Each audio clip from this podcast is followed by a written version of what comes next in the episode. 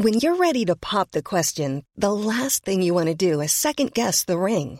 At Bluenile.com, you can design a one of a kind ring with the ease and convenience of shopping online. Choose your diamond and setting. When you find the one, you'll get it delivered right to your door. Go to Bluenile.com and use promo code LISTEN to get $50 off your purchase of $500 or more. That's code LISTEN at Bluenile.com for $50 off your purchase.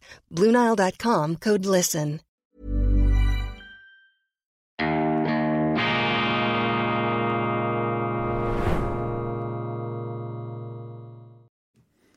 Grüezi miteinander, ganz herzlich willkommen und einen wunderschönen guten Morgen, meine sehr verehrten Damen und Herren, liebe Freunde. Ich begrüße Sie aus dem Institut für fortgeschrittene Gegenwartskunde und angewandtes balanciertes Denken zur schweizerischen Ausgabe von Weltwoche Daily. Die andere Sicht, unabhängig, kritisch, gut gelaunt am Montag, dem 12. Juni 2000 23. Ich hoffe, Sie haben einen energiegeladenen, kraftvollen, zuversichtlichen Wochenstart. Jeder Tag, jede Woche ist eine neue Chance und das Leben, Sie wissen es, ist das allergrößte Geschenk. Und wir sind verpflichtet, das Beste aus diesem Geschenk zu machen. Schlechte Laune, Hadern, die Probleme, die man zu lösen hat, quasi als dauersprechendes Sorgentelefon vor sich hertragend, das ist ein Affront gegenüber jenen Kräften, denen wir dieses großartige Geschenk verdanken.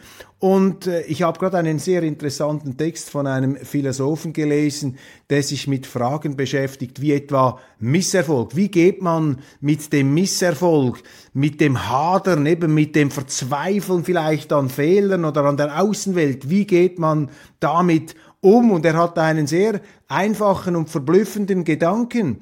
Er sagt, beziehungsweise er schreibt, das Leben spricht zu uns. Und alle Widerstände, auf die wir treffen, alle Probleme, die sich uns stellen, das sind Signale, er ist natürlich ein religiöser Mensch, das sind Signale des Schöpfers an uns und das sind Botschaften, die wir ernst nehmen müssen und Hindernisse, an denen wir wachsen können. Also das Leben spricht zu uns und manchmal spricht es zu uns in Form von Verwicklungen und Knoten und Verrenkungen, die wir wieder zu entrenken bzw. einzurenken haben und anstatt daran zu verzweifeln oder seine schlechte Laune, seine Gekränktheit zu kultivieren, die wie Mundgeruch die äh, Umgebung belästigt, müssen wir es einfach mit einer, ja, heiteren, zuversichtlichen, selbstbewussten Gestimmtheit anpacken. Das ist eine Frage der Einstellung, meine Damen und Herren. Da müssen Sie nicht zum Psychiater gehen. Es reicht, wenn Sie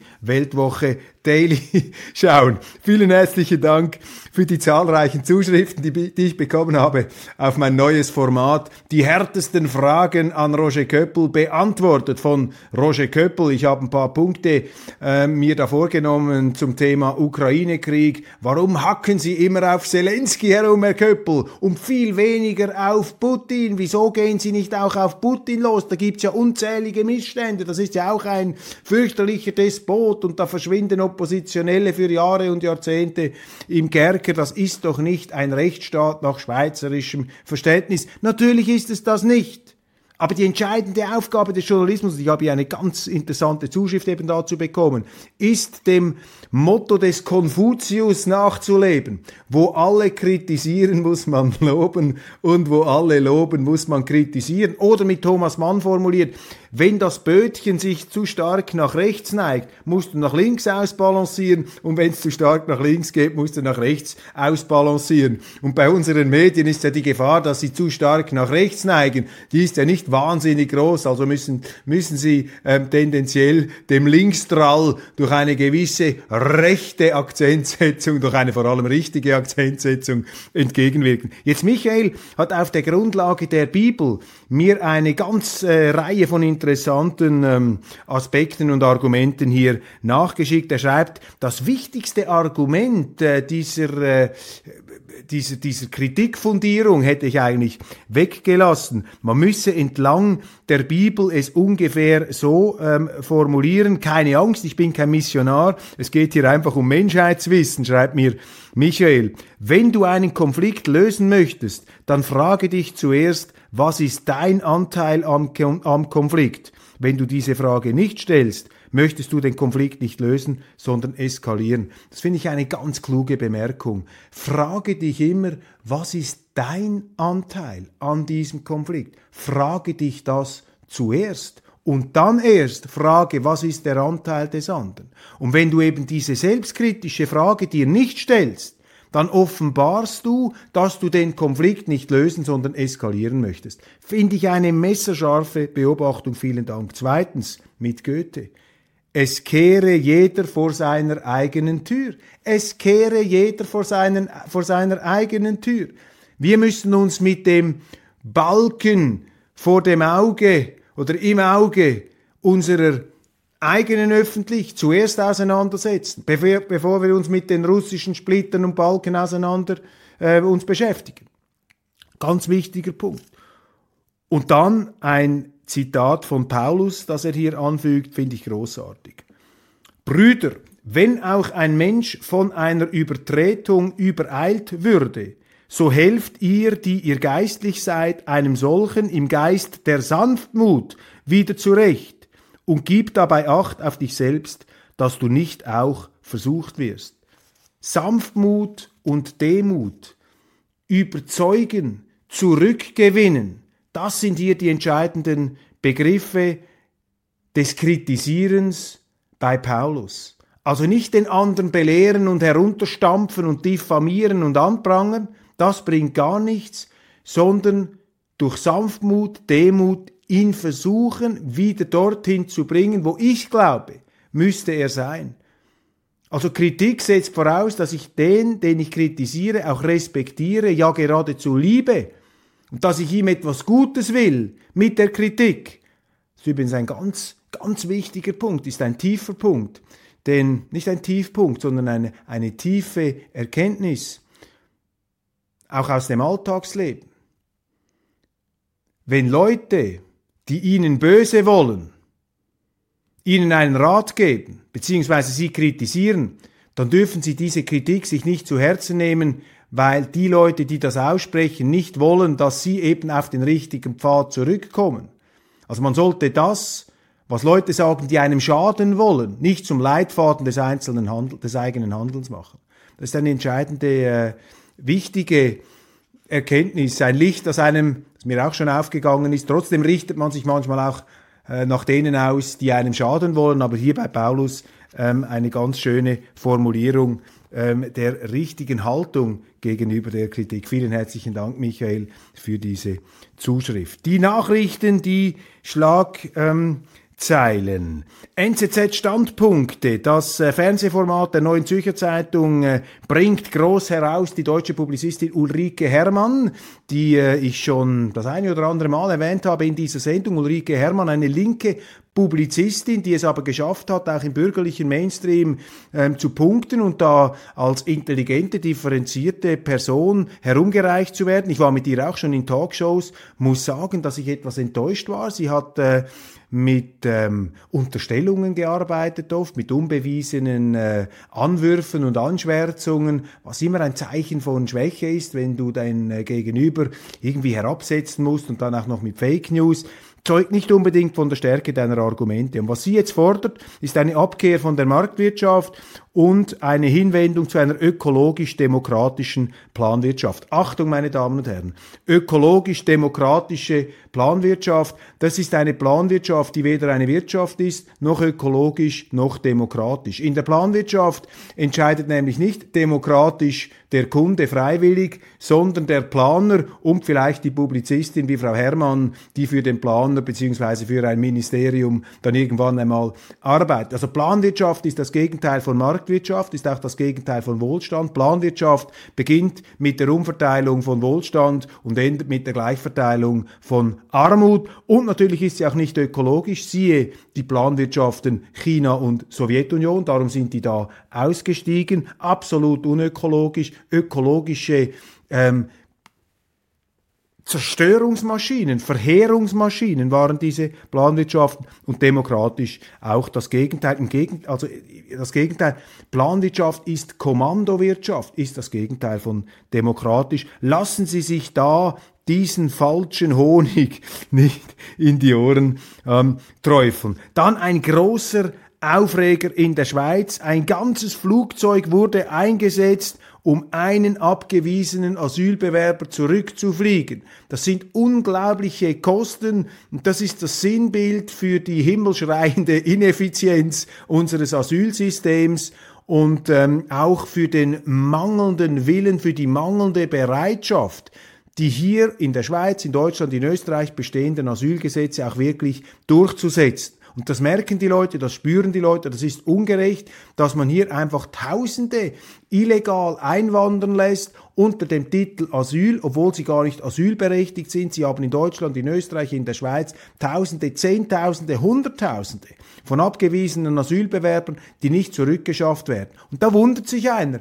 warum wir eine florierende Schlepperindustrie haben. Das ist ein schlepperindustrielles Problem. Und um dieses Asylproblem zu lösen, meine Damen und Herren, müssen Sie diese Schlepperindustrie trockenlegen. Und wie legen Sie eine Industrie trocken? Indem Sie hier die Kunden wegnehmen. Und wie nehmen Sie der Schlepperindustrie die Kunden weg? Ja, indem Sie jeden, der illegal in die Schweiz geschleppt wird, sofort wieder zurückschaffen in sein Ursprungs-, in sein Herkunftsland und das wird dann diesem Schlepperkunden, der 10.000 Dollar hingeblättert hat, auf das Versprechen hin, dass sie ihn hierher bringen, der wird dann natürlich sehr erbost sein und unzufrieden, das wird sich herumsprechen und so nimmt man diesen Schleppern die Kunden weg. Aber es fehlt der Wille, die Einsicht ist da, der Wille ist nicht da. Hören Sie mal auf die Politiker, was die Ihnen den ganzen langen lieben Tag erklären, warum ist das unmöglich ist, warum sie das nicht können, angeblich. Nein, sie wollen es nicht und Leute, die im Asylwesen arbeiten. It's that time of the year. Your vacation is coming up. You can already hear the beach waves, feel the warm breeze, relax and think about work. You really, really want it all to work out while you're away. Monday.com gives you and the team that peace of mind. When all work is on one platform and everyone's in sync, things just flow wherever you are. Tap the banner to go to Monday.com. I'm Sandra, and I'm just the professional your small business was looking for. But you didn't hire me because you didn't use LinkedIn jobs. LinkedIn has professionals you can't find anywhere else, including those who aren't actively looking for a new job but might be open to the perfect role, like me. In a given month, over 70% of LinkedIn users don't visit other leading job sites. So if you're not looking on LinkedIn, you'll miss out on great candidates like Sandra. Start hiring professionals like a professional. Post your free job on linkedin.com/people today. Auch Bundesräte, Politiker und die nicht bereit sind, unsere bestehenden Gesetze hier anzuwenden, die sind fehlbesetzt.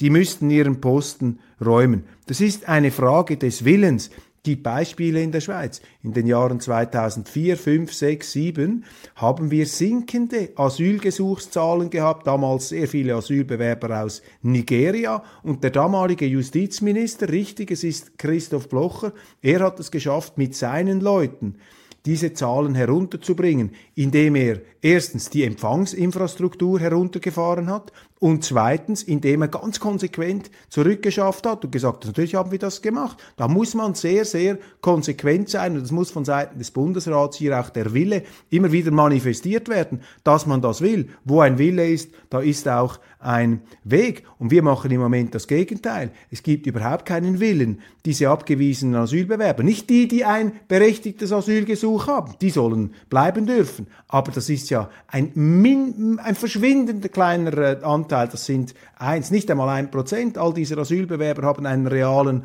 Asylanspruch nach Genfer Flüchtlingskonvention. Das sind unglaubliche Dimensionen hier. Also wir machen das Gegenteil, der Wille fehlt und man baut eben die Empfangs-, die Willkommensinfrastruktur weiter aus, auch in der Schweiz. Es gibt massiven Druck hier von Seiten der Regierung, Containerdörfer zu machen und so weiter. All diese Dinge, das ist der falsche Weg. Die Schweizer Medien, das ist beschämend, suchen nach Wegen, um die Gelder von Russen in der Schweiz zu konfiszieren. Unsere Medien haben vollständig den Kompass verloren. Sie sind nicht mehr bereit, an den Grundsätzen unserer Eidgenossenschaft, unserer Marktwirtschaft festzuhalten. Die Eidgenossenschaft ist eine Rechtsgemeinschaft und sie ist eine bis dato war sie zumindest über viele Jahrzehnte, Jahrhunderte eine hochstabile Eigentumsordnung. Und wenn jetzt unsere Medien, unsere Politiker eine Stimmung schaffen, in der man einfach die Gerichtshöfe der Moral kennen keine Prozessordnung, die Enteignung, die Konfiszierung von Russengeldern fordert, einfach weil das Russengelder sind. Nur schon dieser Ausdruck, zutiefst rassistisch, meine Damen und Herren. Ich finde das beschämend und wenn man mit Nüchternheit in ein paar Jahren da zurückblickt auf diese Zeit, wird man sich schämen für das, wie man hier mit Russen umgeht, einfach weil sie Russen sind, weil man ihnen unterstellt, weil sie Russen sind, dass sie automatisch kriminell sind. Das ist fürchterlich, das ist wirklich unmoralisch und es ist in einer, ähm, und auch ungesetzlich äh, noch schlimmer, und es ist typisch für unsere Zeit, wo eben der Moralismus herrscht. Der Moralismus ist die Zeit, wo das Böse, ohne dass die Leute das merken, sich allmählich verbreitet eine sehr äh, bedauerliche ähm, Geschichte hier. Arnold Schwarzenegger versus Sylvester Stallone, die Super Action Heroes der 80er Jahre, diese Testosteron- und Muskelmaschinen, äh, die äh, mindestens so viel Zeit im Fitnessstudio wie im Schauspielunterricht verbracht haben. Sie treten nun noch einmal gegeneinander an in zwei parallelen Filmen. Ähm, Fu, äh, Fu, ähm, Uh, Fur, äh, Furbar, Fubar, Fubar äh, heißt der Film von Schwarzenegger auf Netflix. Entschuldigung, ich habe die erste Folge gesehen, aber der Titel ist etwas merkwürdig, kann ich mir nicht merken. Auf Netflix eine Serie und Stallone mit Tulsa King.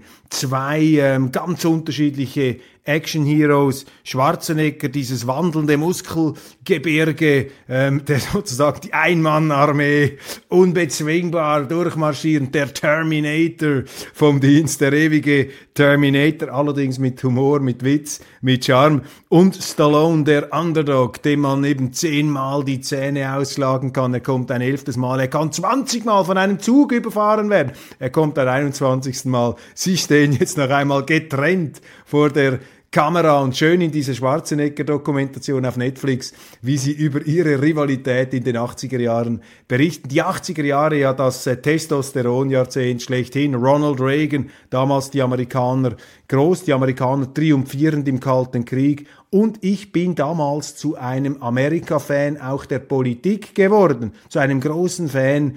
Und heute, äh, wo die Amerikaner äh, auch wieder den Superhelden, den Supermax markieren, ähm, spüre ich in mir drin massive Zweifel und es zieht mich nicht rein, es nimmt mich nicht mit, es begeistert mich nicht mehr. Und äh, diese Intuition, dieses Gefühl hat natürlich mit verschiedenen politischen ähm, Entscheidungen und Phänomenen und äh, Erscheinungen zu tun, über die ich schon oft in dieser Sendung gesprochen habe. Aber hier Schwarzenegger und Stallone, ein Echo aus, ein Muskelecho aus den 80er Jahren. Donald Trump angeklagt in 37 Punkten. Zum ersten Mal in der Geschichte der Vereinigten Staaten wird ein Präsident hier vor den Richter gezerrt, soll er vor den Richter gezerrt werden. Der äh, namhafte, berühmte amerikanische Jurist Alan Dershowitz, ehemaliger Harvard-Professor, ist entsetzt, sagt, diese ähm, dieses äh, Verfahren hat keine Grundlage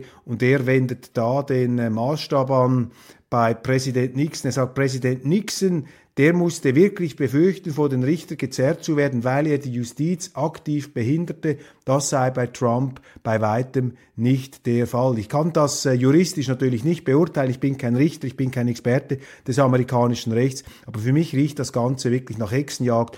Die Gegner, die Linken haben Trump versucht, vom ersten Tag an äh, mit undemokratischen Mitteln kaputt zu machen. Sie haben ihm Dinge unterstellt, äh, die an den Haaren herbeigezogen waren.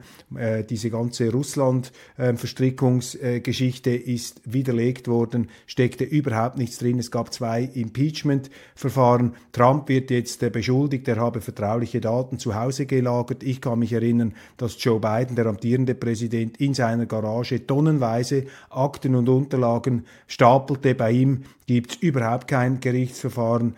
Das hat, das, das stinkt zum Himmel hier, was da abgeht. Das ist eine politisierte Justiz. Das ist mein persönlicher Eindruck. Vielleicht liege ich falsch. Die Sonntagszeitung aus dem Hause Tamedia plädiert für den institutionellen Rahmenvertrag, also für die Unterwerfung der Schweiz unter die Europäische Union. Es brauche einfach nationale Abfederungsmaßnahmen. Das ist falsch, das ist grundfalsch, das ist kreuzfalsch. Wir brauchen keine nationalen Abfederungsmaßnahmen, um uns der Europäischen Union zu unterwerfen und damit das zu vernichten, was die Schweiz ausmacht, nämlich ihre rechtliche und demokratische Eigenständigkeit. Denn mit so einem Rahmenabkommen, mit so einer institutionellen Anbindung wird die Europäische Union zum Gesetzgeber in der Schweiz. Die direkte Demokratie wird zur Farce und das Gericht der Gegenpartei entscheidet im Streitfall fremde Richter in der Schweiz. Das muss nicht abgefedert werden, das muss abgeschmettert werden, meine Damen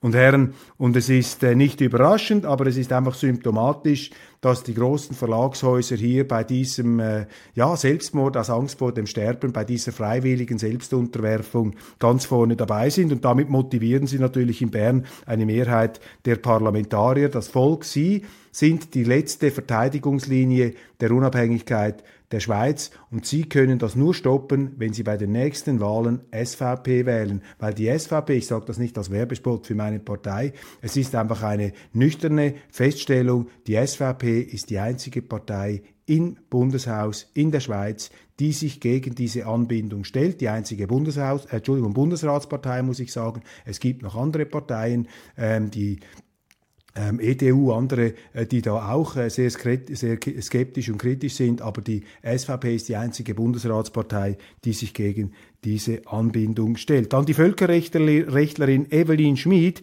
in einem Interview ähm, sagt, wir sind verpflichtet, mit der Ukraine zusammenzuarbeiten, aber wir sind nicht verpflichtet, Waffen zu liefern. Und sie stellt sich gegen entsprechende Gutachten, die jetzt beweisen wollen, dass die Schweiz, ähm, ohne ihre Neutralität zu verletzen, Waffen in diese Kriegsgebiete oder die Weitergabe von Waffen erlauben dürfe. Das sei nicht der Fall, das dürfe sie nicht. Trotzdem seien wir verpflichtet, mit der Ukraine zusammenzuarbeiten zu arbeiten. Daran ist zumindest so viel richtig, dass wir immer mit ähm, allen zusammenarbeiten und selbstverständlich auch mit Kriegsparteien, aber eben mit beiden und über das internationale Rote Kreuz natürlich auch auf den Schlachtfeldern versuchen wir zu helfen. Unsere Diplomaten versuchen durch die Hintertüre friedensschlichtend einzuwirken, aber eben dazu muss man neutral sein, muss man neutral bleiben und muss man auch als neutral anerkannt werden. Und das ist leider nicht mehr der Fall aufgrund jener neutralitätsmüden Politik in Bern, die leider mehrheitsfähig ist und die von einem Großteil unserer Medien, auch von den